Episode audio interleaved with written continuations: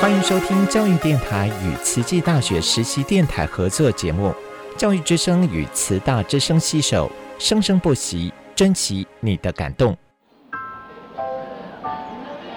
读大学到底有什么了不起的？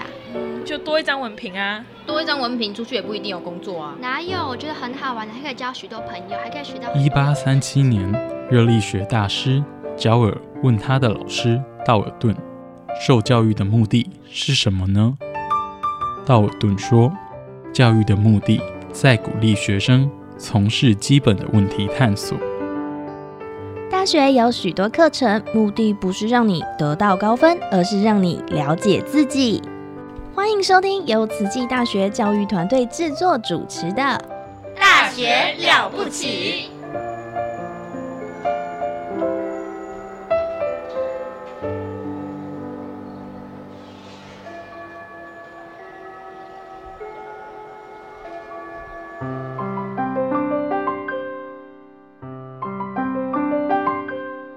欢迎收听《大学了不起》这节目。我们的单元名称是“慈大人物志”，我是主持人陆秀芳。今天我们现场的来宾是教育传播学院院长何运琪院长。秀芳老师好，还有我们在线上的听众，大家好。院长，我们在呃上一回哦访问您，就是慈济大学、慈济科技大学总共有八位师长哦，在寒假的时候到台北去进行招生。是，那有一些感人的故事，但是我们真的从台湾到泰国，其实也是有一段路程，大概飞。机要飞多久？哦，四个多钟头，四个多小时。像我们如果飞日本是三个小时，所以像我们飞新加坡、飞泰国是要飞四个小时。虽然只是飞机咻一下就过去，但是其实哦，我们要跟当地哦、当地的学校、当地的校长、当地的学生能够有连接，我想幕后啊。总是有一些牵线的人哈，是对。那我觉得说，哎，为什么会有会有这样子一个这么好的姻缘哦？所以能不能也请何院长哦，跟我们介绍一下，那当地是有什么样的人来呃，作为我们这样子的一个行程的安排跟一些协助呢？嗯，好，我想整个最重要的姻缘，我们在上一集当中有提到说，整个台北的姻缘要非常感恩是慈济基金会，包含像王副总，还有最先开始有一些常驻师傅们也会过去那边做很多的关怀，对，有。他们在当地的这个整个扶困计划当中所奠定下来的一些基础，是跟当地的好姻缘，然后继而我们建了呃清迈慈济学校，那再开始那边透过教育的方法来影响那边的那边的师生哈，对，然后进而到呃以呃我们本来就跟当地的有一些华校的部分有一些很好的一些连接，这些呃泰缅孤军的一些这个。背后的一些故事，我想听众朋友们如果有兴趣的话，大概都会呃记得，在我们那个年代的时候，有个故事是雅西亚的孤儿，甚至是罗大佑唱红的那一首歌，有一部电影，对对，那个异域孤军的这部电影。对，那如果大家印象很深刻的话，或者还有一些想好奇的话，我想也可以在 YouTube 上面再去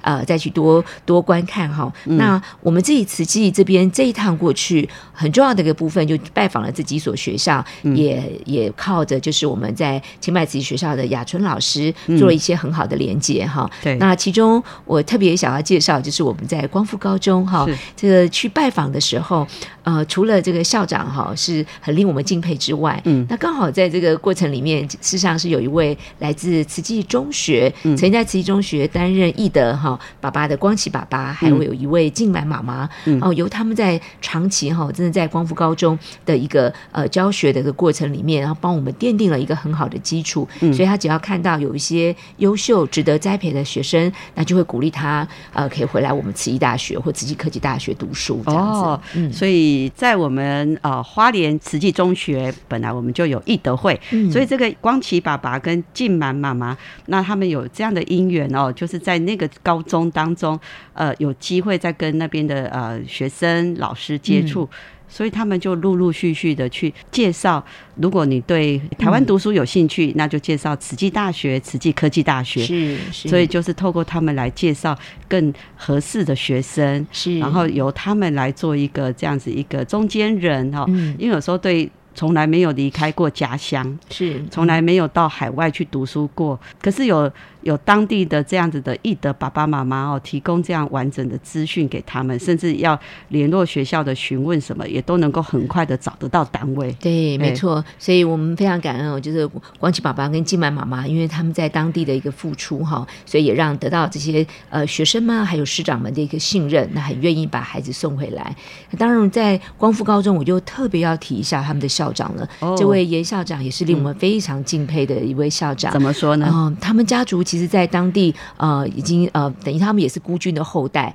所以对于我们中华民国的这样子一个这个这个一个呃，感觉到自己就是流身上流着中华民国血液的这件事情，永远都是中华民国的一个后代的这件事情是非常非常的坚持。所以，我们一进那个校长办公室，跟那个一进那个学校的时候，哇，大家都还可以看到我们的国旗哈，这个在校园里面，那那这些画面或者这些那个呃这些图片，就会让我们就感觉到说，哇，这个真的是很不一样的一个呃一种氛围。那严校长他自己在长期在当地的付出，也得到在当地的这个很重要的这个呃其他的学校的校长们的一些信任。那他也就提到几件事情哈，那特别是呃慈科大有一两位学生哈，也是那个学校毕业的，那校长就跟我们讲起来了哈，其中有位孩子的一些故事。当时那个孩子哦，因为呃家里穷，其实他自己心里头是不太敢哈，这个到到这个呃到台湾来升学的哈。那妈妈也觉得是说啊，女孩子家嘛就不用读那么多书了哈。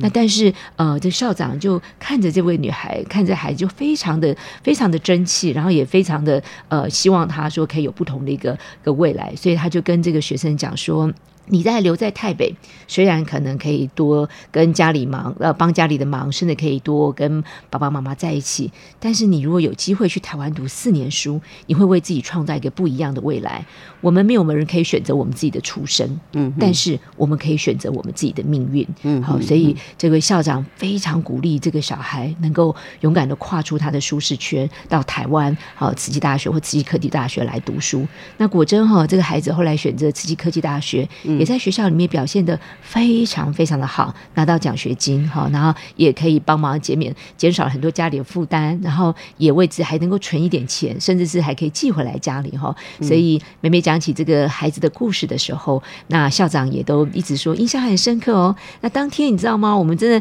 就直接还打电话给这个给这个小孩，然后那小孩然后也跟这个校长通上电话，我就看到那校长眼泪这样子哦，眼眶都湿着，就就说哇，这个非。非常感动，说呃，一方面我们慈济这边给他的孩子学生好的照顾，那二方面呢，也真的就是让他们的学生可以看到不一样的未来，所以他就在现场当中再一次跟他们的孩子鼓励说，像就像刚才我们讲过那句话，我们虽然穷，我们没有办法选择我们的出身，但是我们可以靠着读书来翻转我们的命运。哦，所以我听呃院长这样介绍严校长哦。那严校长就简直是把每一个学生当做自己的孩子，是。然后呢，他在照顾他自己的他的学校的学生，当做是自己的孩子，甚至这些孩子哦。就是不是很有自信，也不是很有把握的，要跨出去去改变他自己的时候，这个严校长的一番话哦，就是我们不能改变我们的出身，但是我们就是要用教育来翻转我们的未来。是哦，所以你这样子跨出去的，因为你可能离开家乡哈，离开跟你熟悉的家人的这个距离一拉开了，可是你来到台湾，你来到慈济，你可能会学到不同的东西。当你再带回去你的家乡的时候，其实你可以让你的自己的一个呃自己的人生啊，自己的未来的工作，还有甚至你的家庭，能够做一个翻转。嗯，我想这也是我们在台北要设立学校，以及我们很期待这一次有机会可以去台北招生，真的很重要的一个目标。嗯，所以在这个呃，我觉得其实真的教育的目的就是这样哈。所以即便是在我们现场的，就是我们的听众，如果你是在台湾。那如果你是在都会区，或是你是在一个热闹的西部，那你没有想要到海外去读书，你也可以来花莲。为什么呢？因为花莲离你家乡、离你的舒适区还是有一段距离嘛，你就可以哦自己学习独立自主。没错，嗯，对。所以呃，如果你去你觉得海外太远了哈，那欢迎我们的听众啊，可以尝试来花莲，那就很像有点像出国，有一点跟西部不一样的一个生活环境啊，哈。嗯。那再来，我们就想要听听，就是呃，听说是在一个我们总共有去了四所华校哈。嗯，是。那呃，华校可不可以请院长给我们介绍？这个什么叫做华校？哈，这个华校的特色是什么？好，嗯，在台北这个特殊的环境情况之下，那因为我们那边当地还有一些这个呃，就华后裔和，华人的后裔。那嗯，因为泰国政府他们当时觉得呃，还是希望这些这些呃华人们可以读这个，能够适应当地的这个这个生活环境，所以白天他们是上泰文学校。嗯，那为了能够在延续哈，当地居民还有这些呃这些呃师长们。他们觉得为了要延续我们华人华人的一种文化传统，所以他们会在四点，差不多下午四点哈，到晚上八点这段时间，然后他们就开设透过这个华文学校，让我们这些华人子弟们能够再回到学校里面来接触华文，上华语教呃，能够学华语讲华语，把华语说的更好，那能够透过这样方式再继续传承中华民族的文化，这样子哦。所以我们这样子在在泰国地区，在台北地区有这样的华裔或是华侨，他们为了要传。传承这个中华文化，嗯，所以这样的华校，他们这个校园当中，校长办公室会有一个。中华民国的国旗，蛮多其实都还有的。嗯，然后呢，再来就是他们下午四点到晚上八点，四个小时就是都是教授华语的课程。是，那这个部分当然也是有我们的侨委会的协助，就是会有呃固定会有送呃教科书给他们。那当地的呃华校的一些老师哈，说真的，他们非常非常的辛苦，因为毕竟在海外能够给予他们的一个资源，呃，大概教科书为主，那其他的偶尔有我们大概全台湾也有一些。些职工队们，呃，也会利用寒暑假的时间，好到当地去担任呃华语老师，哈。那但是其实平常时候还是要靠当地的这些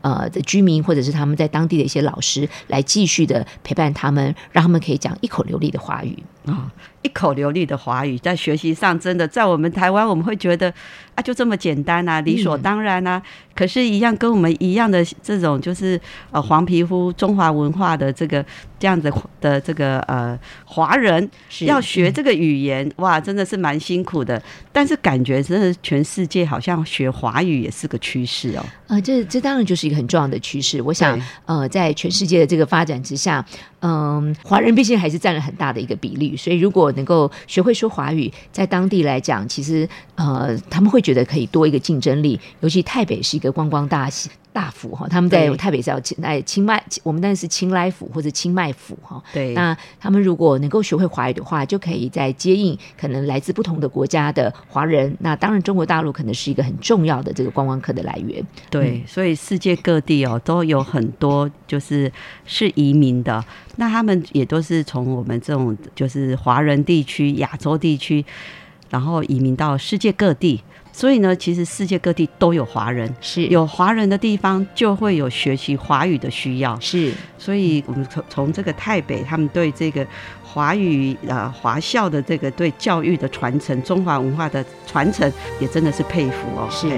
然后接着呢，呃，我们这个故事还蛮多的哦。我们先听一下音乐，我们等一下再开始再问，还有没有一些感人的故事？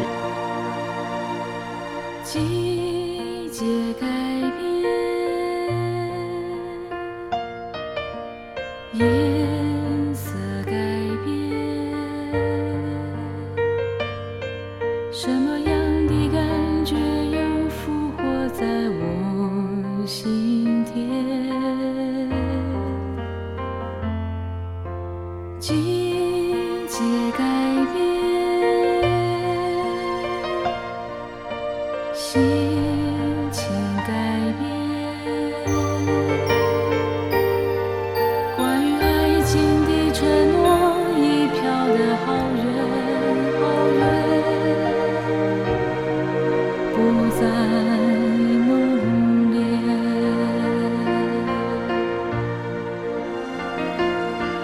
时间带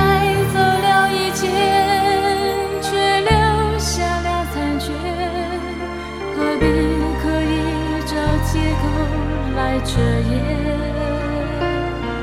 曾经我相信明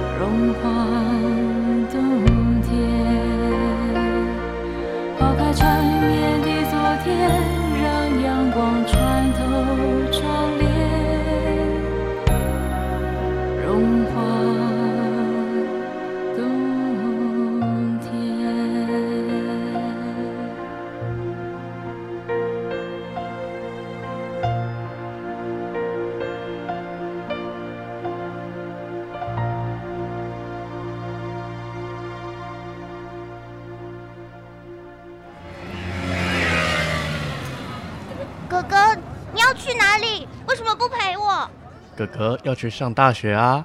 大学有什么了不起？大学很了不起，大学可以上到专业知识，甚至可以有很多很多的好朋友。妹妹，要不要跟哥哥一起去读大学啊？哎呀，我要！那哥哥就带你去听《大学了不起》。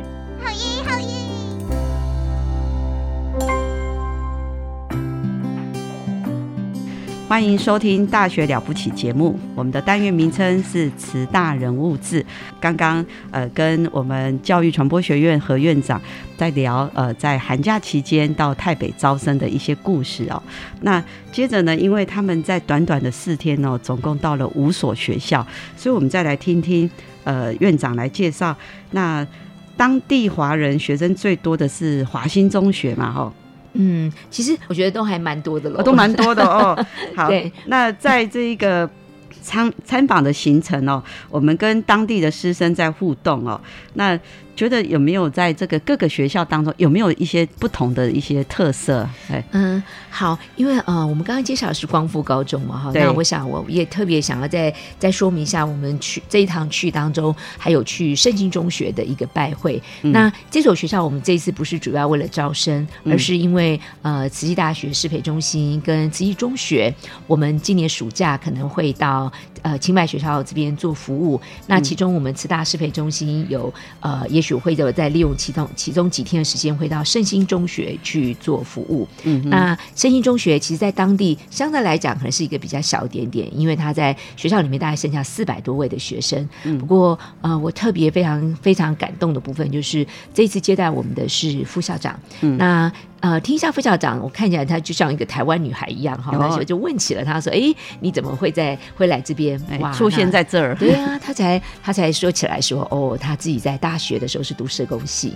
在台湾读的。对，在台湾读社工系。那当时就因为毕业之后呢，就在旧总旧总服务。那刚好负责专案就是呃台北专案，所以有机会就到了台北服务这样子。嗯，那这样来回了几年之后呢，就也跟当地建立了一些情谊。嗯，后来这个家人希望他回来台湾。工作，那虽然他也回来了，但总是心心念念着这个台北，一直觉得那边可能才是身为一个社工，好这个社工背景的人，可能更需要付出的地方。嗯，他就毅然决然的就把台湾的工作辞掉，然后就到了台北这边哈，来这个陪伴跟呃服务我们这边的华人这样子哈。那呃，这个在这个过程里面，看这这么多年哈，那因为台北华校的老师的薪资不高，嗯，所以这些老师们他们常常啊，为了记，为了在当地能够呃，有一些可能可以照顾更多的孩子，他甚至白天必须还要再去打好几份工哈。像这位副校长，白天就是在我们的呃清迈慈济学校里面担任我们的华语老师，嗯然后到了下课之后呢，才又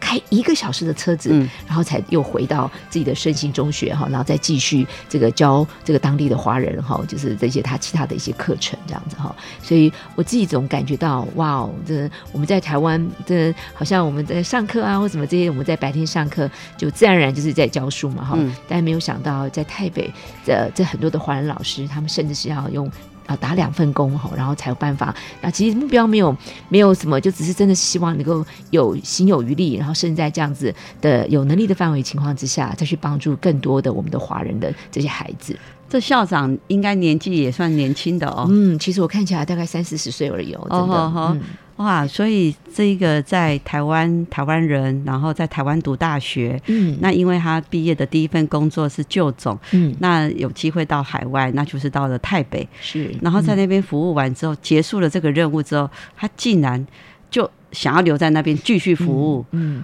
哇，真的是，真的蛮让人家感动。那当然，呃，像我们从呃呃这次飞机过去的时候，我们在清迈下飞机之后，其实我们还要搭大概两个多小时的车程哈，嗯，然后到到我们清迈学校这边三个小时，然后甚至到每个地方其实也大概都是两一两个小时的车程哦，这样子一个距离。那清迈。台北真的地区非常非常大，那我们有非常多的华校，其实每个地方来讲，可能都有它的不同的因缘跟不同的故事。但是每每我在听他们在讲起来的时候，就像刚才的光复高中，或者像我谈到的圣心中学，每所学校都有每一所学校令我们感动的地方，这样子。那我们再谈到另外一所一心中学，好不好啊？我们到一心中学的时候，已经是我们要呃这个行程前的最后一所学校。哇，去了那所学校之后，这也是另外一番风景哈。就是怎么说呢？因为呃，到了那个当地之后，那那个学校当中，我们进去哇，就有来自各个地方的一个车子哦，把孩子送过来之后，或者走路过来等等。下车之后，然后学校里面这呃，因为他们从幼儿园一直到高中部都有哦。然后在里面，当我们还跟竟然可以听到小孩子在朗读课文的声音，你知道吗？对，那哇，真的是我想说，我们在台湾都已经很少在朗读课文了哈。对，那我们到的那个地方，差不多是晚上六点多的时候哈，然后在当钟响之后，他们六点半开始上课之后，就听到远远的这个教室里面传来孩子们在用国语朗读课文哈。那这个夜这种灯光的这种，就等于说很比较暗的一种灯光的情况之下，你就看到那个亮出来的那个有一种亮光投出来的地方，那就是教室，而教室里面传来的就是孩子们朗朗的读书声哈。嗯，那那种感觉是很不一样的，而且是非常感动的。那听到那个声音，就感觉那个是教育的希望。是我们竟然在台北有听到我们学生们在用国语好在朗读课文。嗯，哇，挺有趣的。我们现在真的是听不太到了哦。大家就说啊，这就这样啊。哈，那记得以前我们小时候，确实老师在小学的时候都要我们大声朗读哦。嘿，嗯，哇，所以这个在四，就是因为他们是四点到八点是教授华语的课程，是，所以院长一行人在六点多的时候看到天快要黑，然后又还有一点点这个华灯初上，灯刚刚好要亮，可是这个响亮的。朗读声会让听了会觉得很感动、很震撼。是，教育就是要改变，让学生有机会受到更好的教育。改变他的未来是对，呃，其实，在桥校里面，有时候也还会看到校长们会介绍说，哎，我们后面那栋有一个新的大楼，其实就是我们的校友他们赞、他们捐助的哈。那我就可能感受到说，哇，真的是在台北这么多年下来，那他们的校友也成长之后，可是大家都没有还，都没有忘记哈，忘记曾经学校给他们的一些帮忙，也许是那么的微薄，因为他们就从下午四点到晚上八点的这样的上课的时间。对，但是这个孩子如果长大，当他事业有一点点成。就或者他有行有余力的时候，他都愿意再回过头来再捐助给呃学校，然后盖新的大楼，让学弟学妹们有更好的学习的环境。那这个地方也都是让我感触非常深的哦。所以，我们走到一些资源比较贫瘠，或像台北这样资源也是不多，然后大家可能在经济条件也不是那么好，但是我们看到珍贵的人与人之间的那种真诚。一个校友毕业了，然后他也赚了一点钱，就回馈给母校，嗯，再盖新的校舍、新的建筑，让这个学弟妹有更好的学习环境。是哇，是。饮水思源，是是，真的是佩服哦。对对，那接着哦，好像也有在这个一心中学哦，有慈科大的，就是他也是来慈科大读书的，嗯，然后他现在又在回去他自己的这个。呃，自己的家乡，那他在一心中学，好像他也有回来一心中学跟师长们互动，是吗？啊，是。啊，刚好这一次当中，因为我们我们这一趟回去的时候，那一心中学有慈科大的毕业校友，那他本身呃那时候也是那时候其实也一样，就是不是那么的感到我们慈科大读书，但是后来就是在爸爸妈妈还有这个学校校长师长的鼓励之下，就到了我们慈济科技大学读书，那真的表现非常好。那天晚上他就。刚好也回来学校，那跟学弟学妹们讲说自己在慈济科技大学的读书的一个经验。那呃，会场当中爸爸也来了哈，两位校友的爸爸也一起来。那我们一直都呃跟这个在过程当中在互动的时候，也请要想邀约爸爸上来跟大家分享哦。那爸爸非常的腼腆哈，因为在台北他们都是务农的，那呃他不好意思上台，但是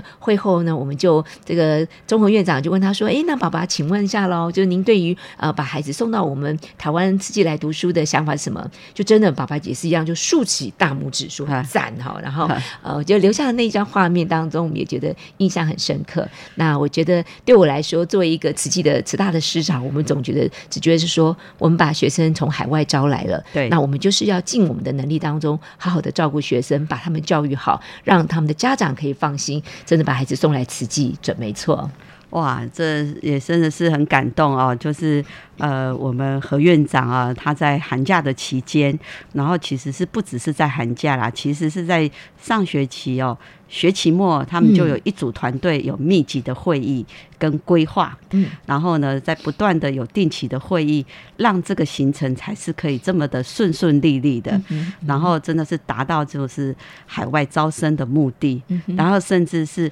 也见了很多曾经来到我们慈济大学、慈济科技大学的校友。来看看他们，以及见见他们的家人。嗯，其实我觉得这次可能另外一个更大的感触，就是见证了什么叫做“十年树木，百年树人”哈。因为我自己刚才有提到，我零八年的时候，呃，自己去呃台北呃，就是进行人文教育交流的时候，嗯，那后来那时候我们的里面的小学员，其实就是我们慈济大学毕业的刘志达，其中他那时候才刚刚要升国中这样子，哦他就是我们的学员，因为他长得个儿特别高哈，然后所以都特别突出。那这样若干年后，竟然他也。来到我们慈济大学读书，那甚至也后来有加入我们慈济川海职工队的一些服务，嗯，然后在这一整个在慈济大学的一个成长，那变非常的优秀，然后现在回到慈济中清迈慈济中学教书，然后回来当我们的翻译，哇，真的觉得说这样子十年过去了哈，我们可以看到呃孩子的一个成长，那更见证了每一个东西都是希望的种子哈，所以我觉得慈济常有说哈，